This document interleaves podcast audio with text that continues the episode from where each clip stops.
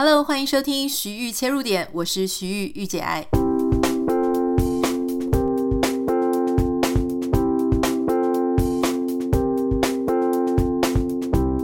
Hello，欢迎收听今天的节目。今天是台湾的礼拜一哦，那是五月一号。我不太知道大家今天有没有上班，因为其实我一直都搞不太清楚，说五月一号劳动节到底是哪些人要上班，哪些人不要上班。那好像有一些公司他们也会自己有自己的政策哦，觉得是劳工的就放假，觉得不是劳工我就不放假。所以如果你今天也是上班的话呢，要在这里给你加油打气。那当然，如果是在美国啊，或是其他地方。那今天可能还是礼拜天，那因为是礼拜天嘛，所以基督徒我们早上就去做礼拜，就是去教会参加活动。好，那这个今天要谈的呢，就是在上个礼拜五哈，就是韩国的百想艺术大赏二零二三年就公布了得奖名单。说真的，因为在我以前没有开始看韩剧的时候呢，或是看的很少，偶尔零星看一部的话。这个白墙艺术大赏对我来说是完全没什么 feel，我完全不认识大家嘛。那我以前最痛苦的事情就是，我觉得韩国的男明星啊、女明星怎么都长得差不多，我本来就已经有点脸盲了哈。那再加上大家前一阵子，大概我觉得五到十年前吧，大家喜欢整形整得很像，我就是都是那种焦脸的样子，那真的非常的难分辨。但我觉得近几年好像稍微好一些了，看起来比较自然。我不太确定是大家没有做这么多，还是说医美的技技术也已经大幅的进步了，所以每个人都还是有自己特殊的样子。那加上最近的韩剧真的是这几年真的是很好看，所以我跟我先生就看了很多部。那于是呢，这个所谓的韩国百想艺术大赏，它有一点类似我们台湾的金钟奖加上金马奖啊，就说它会颁给电视部门跟电影部门。那这些奖项呢，因为都是有非常多厉害的韩剧去角逐，那很多韩剧的演员哈，就是非常的知名啊，或者像这一次入围最佳女主角的那几部片都非常厉害哈，包含就是大家都很熟悉的呃《非常律师吴永武》，那这个女主角朴恩斌，还有《黑暗荣耀》女主角宋慧乔，那还有《我的出走日记》跟《皇后伞下》等等的，就。竞争很激烈，很多人就说，二零二三年真的是在各组组别，不管是最佳作品啊，还是女主角，这真的是死亡之组，就是觉得评审真的很可怜。他们跟台湾的金马奖、金像奖啊，其中有一个非常不太一样的地方，我相信有很多点不太一样哈，因为我好像没有看到这么这么多技术型的。呃，或是奖项，我感觉好像没有那么多。可是他们的电影和电视是合并起来的，就是说，在这个大赏里面，他会同时颁发电影，也会同时颁发电视。哈，那我们以电视来讲，那电影跟电视各有一个最高的奖项，叫做大赏。这个东西在金马奖跟这个金钟奖是没有的，就没有说高于所有的奖项里面有一个最大奖。如果以金钟跟金马来讲的话呢，我们就知道说最高就是最佳女主角、男主角，然后最佳影片，然后可能最佳导演，就这四个是最重要的奖项。可是，在韩国的百想艺术大赏呢，他们有一个高于所有刚刚讲的这一些，就是男女主角啊、导演作品之外，有一个更高的奖项叫做大赏。但他们很有趣哦，这个大赏它是。凌驾于所有的奖项之上，那他颁给谁呢？他可以得奖的人可以是一个个人，或是一个作品，或是就是他可以以个人或是以作品来做嘛。好，所以有可能有时候得奖的人可能是呃最佳影片的感觉，就是一部影片。可是他有一个规定，就是这个得奖的人或作品。不可以再拿到其他奖项了。换句话说呢，他们其实是经过三轮的评审的评选，会有第一轮、第二轮，好，然后比赛当天、颁奖当天会进行第三轮，确认大赏的得主是谁，然后把它挑掉，其他的奖项才会去按照分数，然后去提供这个得奖者的名单。所以。很有趣的事情就是说啊，因为在过去几年哈，个人奖的得主其实相对少，比较多的是作品哈。因为你知道，有时候一部作品它需要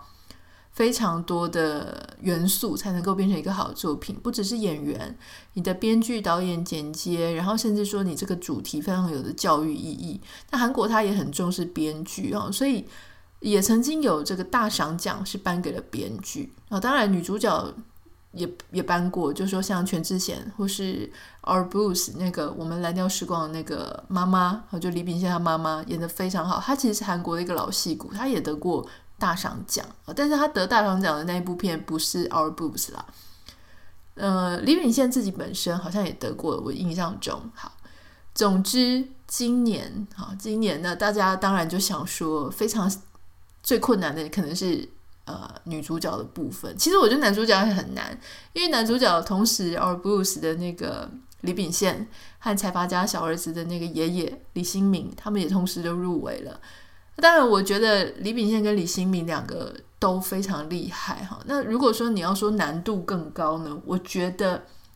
当然，李秉宪要演活那种乡下人的感觉并不容易。但是那个爷爷他，如果你有看过爷爷李新民他演卫生那个吴科长的话，你就发现他演那爷爷真的是完完全全彻头彻尾是完全不同的人，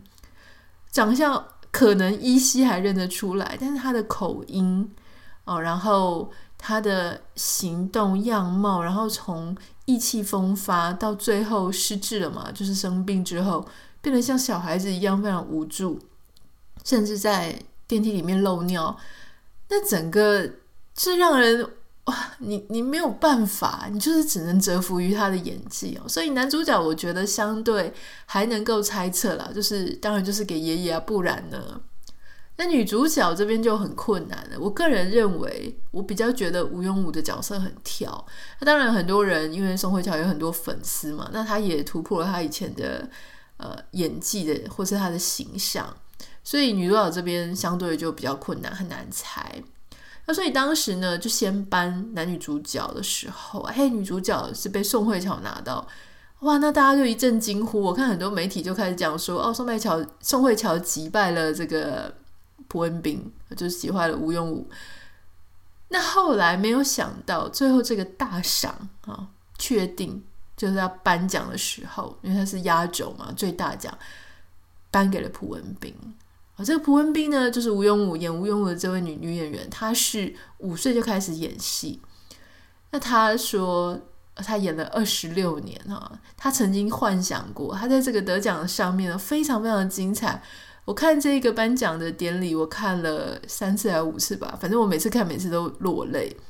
从一开始，因为我。及时跟着看，但是当时没有英文字幕，也没有中文字幕，我是听不懂韩文，但是我还是很想要 join 那个现场的气氛。我从那一次看都听不懂韩文哦，但我从他宣布他是得奖者，然后他在位置上落泪爆哭，然后他的他的团队剧组团队就是也是跟着他一起哭，他走上台踉跄，踩到他的裙子跌倒，被这个。爆竹，然后就不是爆竹，就拉炮吓到，到上台。好，虽然上台之后我都听不懂，可是那个真的还是非常非常感动。他是韩国百想艺术大赏里面最年轻的大赏得主。好，那你知道这个事情是非常不容易，因为你要不止比其他演员演得好，你还要突破那些很厉害的作品。每一年都有那么厉害的作品，可是你要让评审选你。那这一次的评审总共有七位啦。七位评审呢，他们是据说三轮都一致出现，就是出现，就是说一致投票决定让这个朴文斌要拿到这个大赏，就是他们决定蒲文斌是大赏得奖人。那这一次他们在，他们就我刚刚已经讲了，就他们先把大赏得主挑出来，那其他的选项、其他的奖项再让那些非大赏得主的人或作品再去比嘛，所以。这一次，他们根据事后的评审，他们的呃讨论的记录啊，哈，还有这个新闻媒体的报道是说，其实他们在讨论谁会是大赏得主的时候，是有四个名单，一个是啊吴永武、蒲恩斌，一个是刚刚讲的那个爷爷李新民，然后还有就是这个《黑暗荣耀》编剧金映淑跟《黑暗荣耀》这部剧，所以在这个三个个人跟一个作品四个选项当中，他们要去选一个出来。据说呢，啊、这个三轮全部七位评审通通都是三次都是一致同意，就是让吴永武要拿到这个大赏。哦，所以当时就因为一开始是以观众的视角来讲，哦，就是女主角先颁奖，所以颁给了宋慧乔之后，就媒体很急啊，就写说宋慧乔击败了蒲恩斌。哈，那就特别像在 GQ 的杂志的啊。粉丝团他就是那个小编，他就这样写。那我有看到，那因为我回复的时候已经整个颁奖都已经颁完了，所以我有稍微去讲一下。有看到很多人在下面写说，呃，其实宋慧乔没有击败他，因为蒲恩斌的那个奖项更大哈。那我猜可能小编也不是很清楚，因为我也是后来觉得怪怪的，所以我有去查，呃，到底大赏是什么，大赏的意义到底是什么？那后来才知道说，原来大赏呢，就刚。评选的过程就像我刚刚讲的那样，那他其实大赏也不是真的纯粹在凭演技而已，大赏他会啊，他、其实更重要的事情是这个人或这个作品，他有没有带来对整个社会文化有一个重大的影响。那当时他们会觉得要颁给吴庸武，是因为吴庸武他扮演的是一个自闭症，然后很勇敢面对啊、这个各种挑战跟他的人生的一个角色。而当时，因为他真的是非常的可爱嘛，哈，就说他演技活灵活现，长得也很可爱，很讨喜，所以即便很多人当时对自闭症能不能够高功能、高功能成这个样子啊，也是打了一个问号。我就觉得说，嗯，这部片是不是有一点美化了这整件事情，或是太容易了一点？呃，但是大家还是会折服于他的整个。演出来的形象哦，所以又继续看这一部。当时非常非常的热烈，我想是就是全亚洲都非常的风靡这部剧。如果你还记得的话，那评审也说，如果不是朴恩斌的话，就没有这部剧，这个禹英禑就可能不会引起那么多高度重视。好，可能这部片它的精华、它的精髓，其实就是朴文斌把它演出来的。那大家如果还记得，就是说这部片其实当时是一个。新的电视台，我说他们其实他拥有的资源，跟他拥有的这些银弹公式，他能够做的行销，其实远远的不及那些其他非常成熟的呃制作单位啊，或者是电视台。那他也没有固定的收视群众嘛，所以在当时要做到这样的成绩非常不容易。那评审认为蒲文斌他就是幕后最大的功臣。其实我觉得在这里有一点很有趣啊，先岔开来讲。就我在看这个百想艺术大赏的颁奖的时候，我发现很有趣，因为像台湾的金钟奖、金马奖，它的座位安排是怎样？座位安排呢，就是同样的入围同样的奖项的人坐在一起，那你就会发现坐在最前面的可能是一些长官呐，哈，或是男主角、女主角，就是那种最多荣耀的、最多光芒光环的人，他们坐在最前面，位置最前面。那所以很有可能照这样的位置排呢，你的旁边就都是做你的竞争对手啊。比方说，好，我们四个或者五个都入围女主角，那我就还跟我其他的 competitor 坐在一起。那我坐在跟我其他竞争对手坐在一起的时候呢，那摄影机就渐渐的嘛，因为 五个人里面他就很好去带他的画面，因为几家欢乐几家愁，那一个得奖的宣布的时候，他很高兴。但你要旁边其他的人怎么样去做反应呢？哦，是失落吗？不爽吗？还觉得惊讶、讶异吗？不行，那一刻才是真正考验大家演技的时候。就是你，你明明就是觉得很希望得奖，但你旁边那个人得奖，得奖的不是你的时候，你还要演出一副好为他高兴，然后呃也很开心，就是因为镜头会拍到你嘛，所以你总不能这么小家子气都拍出来，就是在哭啊，或者很不爽。那我觉得韩国的这个颁奖艺术大赏很有趣，它不是让呃入围同一个奖项的人坐在一起，它是让同一个剧组的人一桌一桌的坐着，所以朴文斌他不用跟宋慧乔坐在一起，他坐在一起旁边的就是那些跟他一起演《非常律师禹英禑》的。那大家知道，因为一个剧组里面，通常因为有那种革命情感嘛，哈，那大家会比较有一种团队的意识。虽然不一定每个人的感情都能够很好，可是你要坐在一起，至少我们是一个 team。所以你在拍那个画面的时候，你就会发现，哦，当朴文斌得奖的时候，是所有他的剧组人为他一起开心，那个画面是非常非常感动的。你就不会说啊，如果说宋慧乔坐在旁边，宋慧乔刚刚在开心的时候，你拍到朴文斌很落寞，结果后来朴文斌得到大奖的时候，你就拍到宋慧乔，呃，好像就没那么开心了，不会有这么尴尬的画面嘛？哈，就是你你，我觉得这个是一个。相对贴心的设计啦，不太知道台湾会不会有机会也可以变成这个样子。那很多人在看这个奖项的时候呢，就有提到说，这一次的白想艺术大赏，他颁给的这些项目的人啊，有一个共通点，就是他们真的都努力了太久，非常久，才得到这个肯定。好像这个宋慧乔。她，你你觉得她耳熟能详，然后当女神当了很多年，然后演过非常多脍炙人口的剧，但事实上呢，她也是第二十七年了，入行二十七年了，才拿到这个女主角事后这个演技大赏，哈，演技奖，演技奖。那这个朴恩斌呢，他拿到大赏是他从五岁开始演戏，好，虽然他现在很年轻，可是他也已经奋斗二十六年了。所以你看，他们在这个过程当中，就是一个二十六年，一个二十七年，其实都是非常非常漫长的一个过程哈。那我就想到说，其实有时候我们很多时候你会发现说，有时候这是一个很 cliche，就是老生常谈，或是有点老掉牙的一个说法，就是。重要的不是结果，重要的是过程。可是有多少人，有多少人在那个过程当中，他还能熬得过来？如果说你一直都没有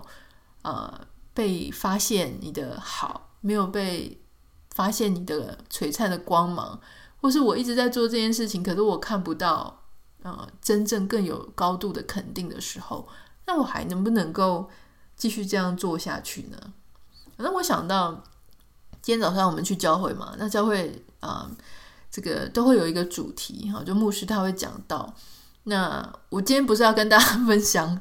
我今天不是要跟大家传道，我也不会跟大家传道，说真的哈。但是我觉得有些时候分享的这些主题呢，它是很有趣，也非常发人深省。像我自己今天就非常的受到感动。嗯，关于就是 delay，就是英文，因为我们是去英文的教会哈，delay 的延迟的意思，就说。有时候我们人生在不同的处境下，比方说有些人觉得啊，我很想去念某一间学校，可是我没有念到；或有一些人觉得说，我很想要进某个职场，做某件事情，做到某个位置，可是我等了好久，永远都等不到我，或是我的那一扇门、那扇窗就是没有开。或者说有些人很想要找到伴侣啊，他单身啊，哈，或者说他就是一直等等等等不到，那。像这样子的时候，你就会发现说，为什么有些事情对你来说就是这么的晚，就是那么的难，就是那么的迟哈？那其实有时候，这当然有很多种可能。一个就是说，我们不讲讲基督徒，我们会讲神哈，但但是我尊重大家有可能是其他宗教，所以我们用一个比较中性一点，就是上天好了。上天他也许对你的心意是要让你去做其他的事情。好，那有一些时候，他是觉得你必须要在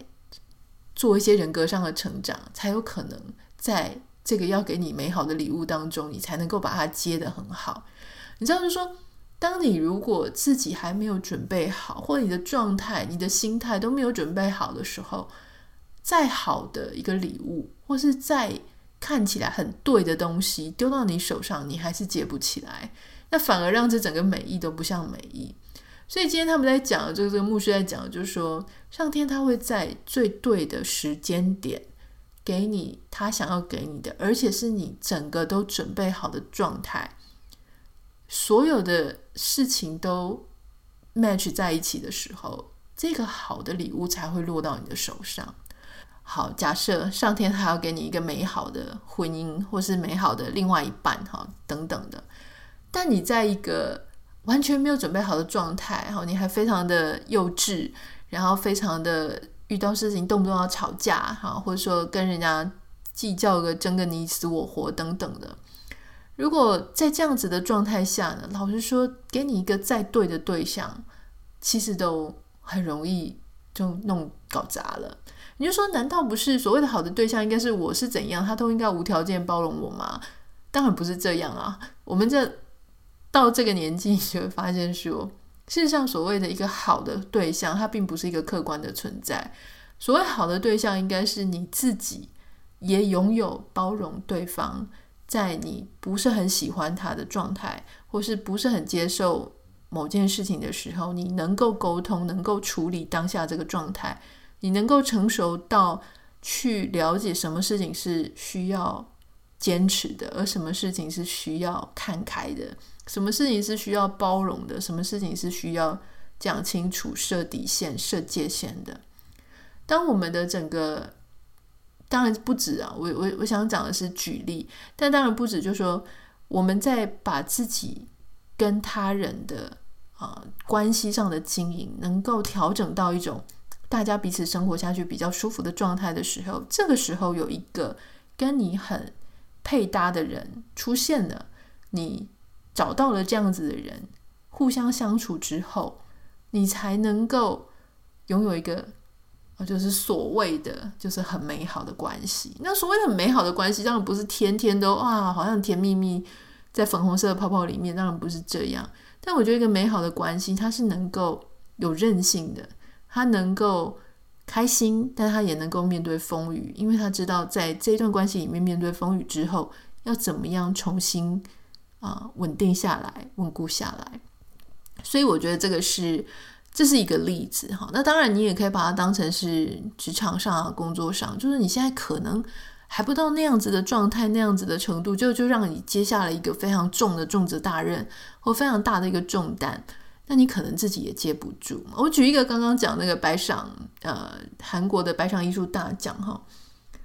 他们为什么要颁给朴文斌呢？其实有一个很大的重点，就是朴文斌他其实一开始一点都不想要接禹英禑的这个角色。他说这个角色呢，其实是很吸引人，他也觉得很高难度，但就是因为太高难度了哦，他很担心他能不能够把这个角色演好，因为这个角色是一个自闭症患者。然后他又非常高功能，所以有没有可能他在